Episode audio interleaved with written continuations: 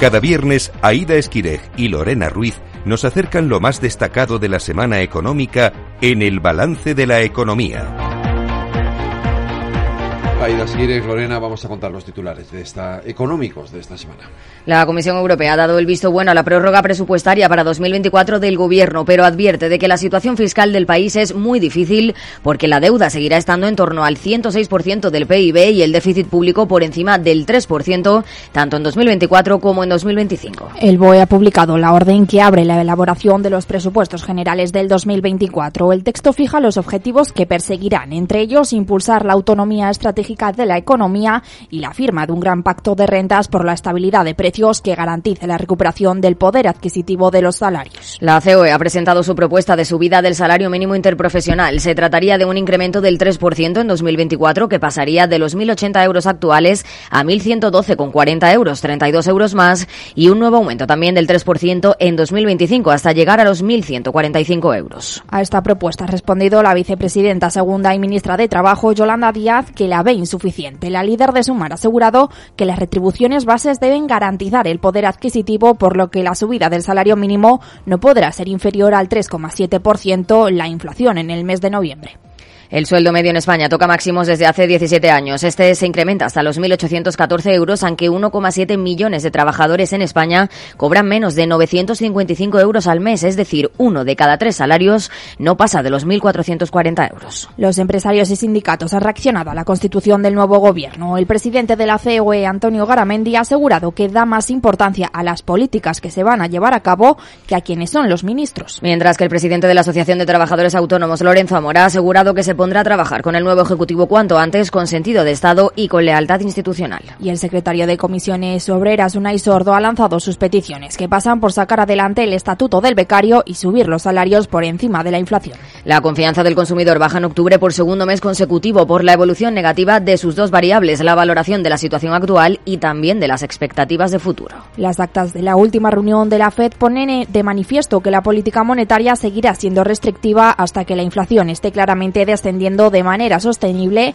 hacia el objetivo del 2%. Por su parte, las actas del Banco Central Europeo dejan la puerta abierta a una nueva subida de tipos que podría llegar si la inflación no diera muestras de dirigirse a la meta del 2%. Y Christine Lagarde, la presidenta del Banco Central Europeo, ha asegurado que la lucha contra la inflación aún no ha terminado. Ha defendido que la unión monetaria representa la unión más lograda en Europa, aunque ha señalado la necesidad de completar la unión bancaria, mientras que tampoco se ha culminado una unión del mercado de capitales. El vicepresidente del Banco Central Europeo rebaja el mensaje tranquilizador del organismo y prevé que algunos hogares, empresas y gobiernos de la zona euro tendrán problemas para pagar sus deudas tras las subidas de los tipos de interés. Y hoy las ofertas inundan las calles. En el balance de la economía nos detenemos en el impacto del Black Friday.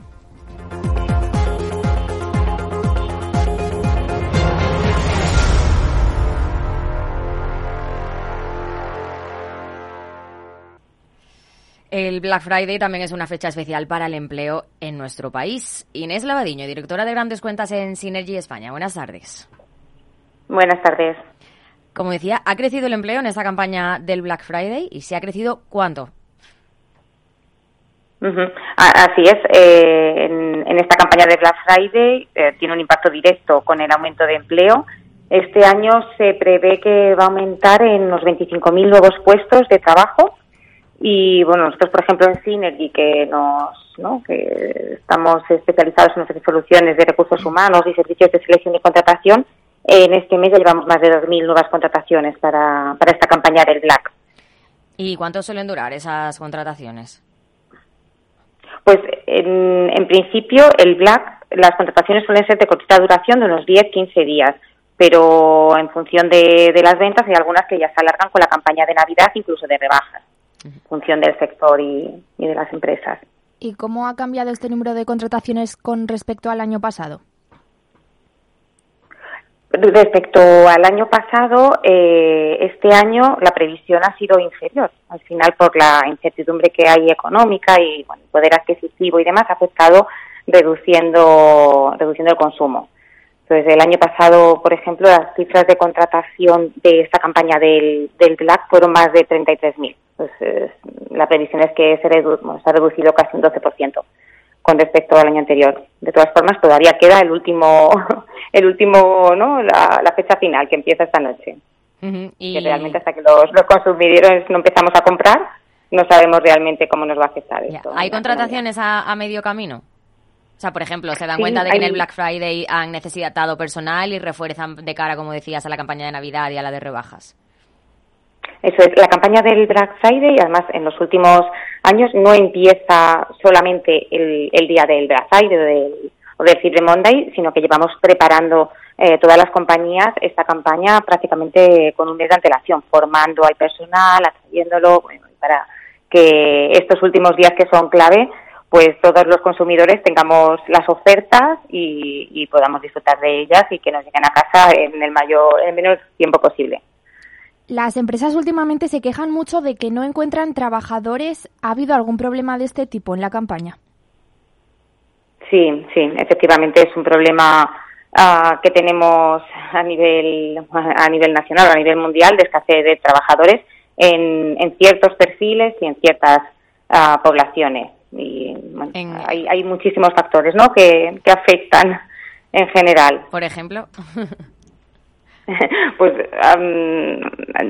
no hay, hay bastantes estudios, hay hay un desajuste ¿no? entre las entre las habilidades que las empresas eh, buscan y las, las habilidades que tienen los trabajadores hay factores demográficos, hay, ha cambiado las preferencias laborales, ¿no? posiblemente por el impacto de la, de la pandemia. Hay muchos factores que, que influyen, pero efectivamente es una realidad que, bueno, porque hay una escasez de trabajadores y, y hay más, eh, ¿no? Hay una mayor demanda que, que candidatos que disponibles. Entonces, al final, pues todas las empresas tenemos que trabajar para, para poder eh, formar, para poder captar a los mejores a los mejores eh, candidatos y, y, poder ayudarles a, a, buscar sus oportunidades. Esta, esta campaña de Black Friday o de Navidad ah, también supone una gran oportunidad para, para personal que, ¿no? pues que, que, nunca a lo mejor ha entrado en el mercado laboral, que es su primera, su primera experiencia, o para colectivos que, que están más, uh, más deprimidos o personas que, pues, que, tienen un, que son parados de larga duración.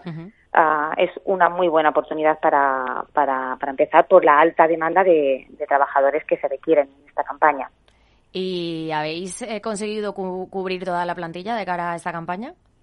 O no sé si todavía seguís ahí. todavía seguimos.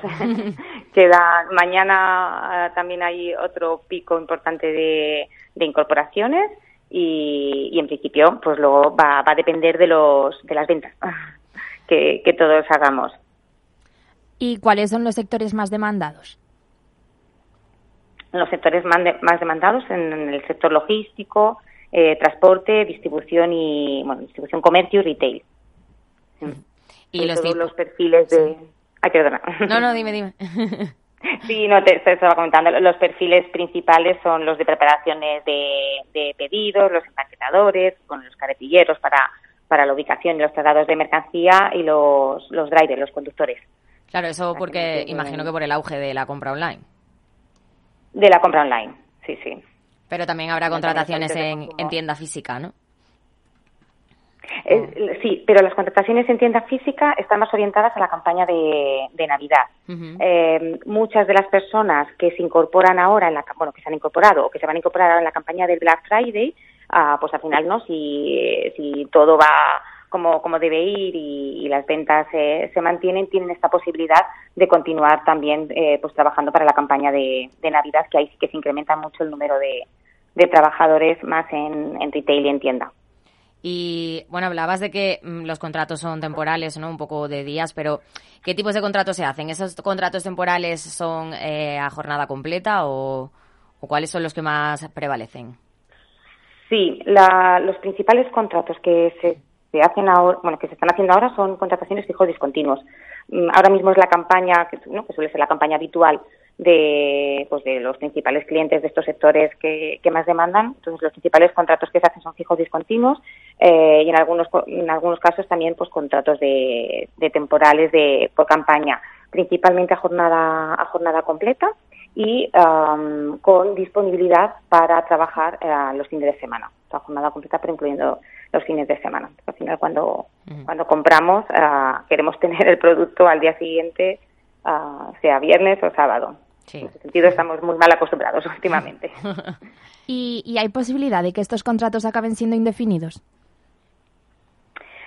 Mm, ahora la campaña del Black y la campaña de Navidad es el pico más alto de contratación de las empresas, pero como hemos comentado antes, eh, hay un déficit de, trabajadores en general en prácticamente todos los sectores. Entonces, aquellas personas eh, pues, que realmente encajan y, estamos hablando de un tema más actitudinal que, ¿no? que cualificación en muchos casos, realmente tienen posibilidades de, incorporación luego en plantilla y que se puedan quedar, porque normalmente las empresas luego tienen esta deficiencia. Por eso es muy buen momento para, para conseguir esta primera oportunidad y mm, ¿no? de, ciertos perfiles, aunque sea la primer, el primer empleo, y tener esta oportunidad luego de poder continuar en, en la empresa si las dos partes están, ¿no? están interesadas y encajan. ¿Pero qué perfiles se, suelen buscar? Porque claro, dices que se les da formación y demás, o sea que no tienen por qué tener experiencia, pero ¿qué es lo que más se busca? Los perfiles más demandados ahora mismo son preparadores de pedido. ¿Y para eso qué, requisitos se necesitan? Ganas de trabajar. todo se aprende. todo se aprende. Ah, es ganas de trabajar. Eh, al final todo no está automatizado y van con, pues en muchos casos los almacenes van con una pistola, radiofrecuencia o con algún tipo de, herramienta, ah, pero hay también manipulación, empaquetadores, embolsadores, hay muchos perfiles que todo, todo se aprende. De hecho, en estas campañas se empieza a, contratar y a formar personal para que, sean para que seamos lo máximo productivos en los días clave, eh, en algunos casos con, uno, con un mes o mes y medio de antelación. O sea, prácticamente desde, desde octubre ya estamos comenzando con las contrataciones y con las formaciones de personal teniendo ganas de trabajar es lo principal. Evidentemente los conductores y repartidores pues tienen que tener su carne de conducir y, ¿no? De condicionantes, pero pero eh, igual que en, los perfiles entienda. Es, es la parte actitudinal y la responsabilidad del compromiso es lo que lo que más se valora ahora mismo y lo que lo que hace falta. Y por comunidades autónomas, ¿cuáles son las que más empleo han generado en el Black Friday? Las que más empresas han generado han sido bueno, Madrid y Cataluña ah, y Castilla-La Mancha. Castilla-La Mancha sobre todo con eh, las provincias de Guadalajara, o principalmente las provincias de Guadalajara y, Toledo. Luego hay otras provincias también con bastante impacto, como son Zaragoza, ah, Galicia, pero, pero principalmente Ah, estas Madrid, Madrid, Barcelona, Guadalajara y Toledo. Las grandes. Bueno, tampoco Guadalajara y Toledo no son muy grandes, pero eh, pero están en un punto geográfico muy importante y casi todas las empresas del sector logístico este, están ahí ubicadas y son al final los que mueven, los que más personas mueven en, en estos días. Pues Inés Lavadiño, directora de Grandes Cuentas en Synergy España, muchas gracias por atender nuestra llamada. Muchísimas gracias a vosotros. Hasta luego. Buena tarde. Igualmente. El balance de la economía. Carlota Bauer, Marketing Lead Iberia de Impost. ¿Qué tal? Muy buenas tardes. ¿Qué tal? Buenas tardes. Bueno, hoy es el Black Friday, este viernes, pero en general es un mes, el de noviembre, de mucho gasto. ¿Cuánto gastan de media los españoles? Esto es, eh, este viernes eh, se celebra Black Friday, eh, no obstante, noviembre se trata de, un mes lleno de ofertas comerciales, ¿no? En este mes se celebra Black Friday, el Cyber Monday y los Singles Day. durante este Black Month, ¿no? Así lo llamamos nosotros en Impost, se prevé que los españoles gasten una media de unos 300 euros por habitante. ¿Y esto es más o menos que en años anteriores? Pues eh, mm, es un poquito más que en años anteriores. ¿Y por qué, por qué creéis que, han ampliado este año su cartera? Pues la realidad es que eh, yo creo que cada vez no em, hay, hay más ofertas no y, más ofertas de derribo entonces yo creo que la gente no pues sinceramente aprovecha no para adelantar sus, sus compras navideñas o para incluso darse un capricho y este es el motivo principal. ¿Y hay intención de comprar o las personas esperan a diciembre y apuran hasta el último momento? Pues eh, no, se puede generalizar, ¿no? Pero sí. la tendencia y las estadísticas indican que hay más intención de, comprar que de esperar, ¿no? Y, de hecho, eh, bueno, pues nos, nos consta que, que 6 de cada 10 consumidores tienen pensado comprar durante este Black Month. ¿Y cuál es el perfil de esos consumidores? Tampoco tenemos muchos datos de, este perfil, ¿no? Pero sí que es verdad que, los consumidores que más compran tienen un, perfil de, un, de, cliente, ¿no? De entre 35 a 44 años de edad. ¿Y, ¿Y qué es lo que más compran estos clientes? Pues mira, eh, la, la, categoría más adquirida durante este mes de descuentos es ropa y calzado y suponen un 52% del total de las ventas que, se efectúan. Impost es una empresa tecnológica especializada en envíos a no domicilio. Eh, ¿Hay un auge en la compra online? Sí, la verdad es que eh, podemos afirmar que, hay un auge ¿no? en, el, en el comercio online y además es que este crece cada año una media de un 8%. Así que sí, sí, podemos eh, afirmarlo. No obstante, hay mucha gente que sigue prefiriendo comprar en, en las tiendas físicas. ¿Qué factores influyen para que sea esto la preferencia? Claro. Sí. Pues mira, sin lugar a duda, yo creo que los factores que más influyen ¿no? en la preferencia por la tienda física eh, son el poder ver el producto, tocarlo y, probarlo antes de, comprar. Pero una práctica cada vez más habitual es comprar online después de verlo en tienda física. ¿Por qué pasa esto? Y bueno, y al revés también un poco también, ¿no? Sí, pues mira, te cuento. Eh, según el estudio que hemos realizado, el 64% de los españoles deciden comprar un producto en tienda online después de verlo eh, en tienda física. La verdad es que yo lo entiendo fenomenal porque las colas que hay en las tiendas en estas fechas se disparan y si puedes evitártelas, pues mejor que mejor. Luego, eh, como decíamos antes, ¿no? la gente pues también quiere ver, tocar y probar antes de, comprar. Y, luego, bueno, pues algo que es muy interesante, ¿no? Y que te permite permite el comercio online es que los usuarios online, después de ver el producto en la tienda física, pues aprovechan para usar eh, las reseñas online de otros consumidores para formar sus propias opiniones y además intentan encontrar descuentos ¿no? o precios más económicos de esos productos en distintas páginas web. Y, a la contra, como me decías, eh, pues también existe este, este comportamiento, ¿no? Eh, que, bueno, eh, los, clientes buscan productos online antes de acudir a una tienda física para, para esa evaluación final, ¿no? del producto. Y una vez han elegido el producto y lo han comprado de manera online, ¿cómo prefieren que les llegue este paquete? Pues mire, en España sigue predominando claramente el envío a domicilio, pero cada vez son más las personas que eligen el envío a no domicilio. Entonces, es completamente comprensible que cada vez crezca más ¿no? el envío a no domicilio, porque son muchísimos los beneficios de, esta nueva manera, de este nuevo sistema de, entregar paquetería. ¿no? Yo, eh, lo que más destacan todos nuestros consumidores ¿no? y usuarios del envío a no domicilio es la, libertad ¿no? y la comodidad que tienen para, para recoger esos paquetes, nosotros en Impost disponemos de una red de más de 6.000 puntos. Esto quiere decir que, que, seguro que tienen un punto debajo de su casa o cerca del trabajo y que luego los usuarios, usuarios pueden elegir dónde y cuándo recoger sus paquetes. Al final, eh, con el envío a no domicilio tienes hasta ocho días para recoger el paquete los punto pack, eh, donde recogen los paquetes, eh, tienen horarios eh, muy flexibles, ¿no? Y además los lockers están abiertos las 24 horas del día, los 7 días de la semana. Más comodidad. Entonces, es muy cómodo. Luego, además, a nivel sostenibilidad, pues es mucho más sostenible que el reparto tradicional, porque se ahorra hasta 86 gramos de CO2 por paquete eh, si lo comparamos con el, envío tradicional de puerta a puerta. Y, bueno, luego hay muchos otros eh, beneficios, ¿no? Como el apoyo al comercio local, porque al final, eh, pues gracias al envío a no domicilio se genera tráfico adicional a estos negocios locales, donde ellos a, su vez pueden fomentar la venta cruzada, ¿no? Y, y bueno, pues ellos también generan unos ingresos adicionales gracias a la gestión del paquete.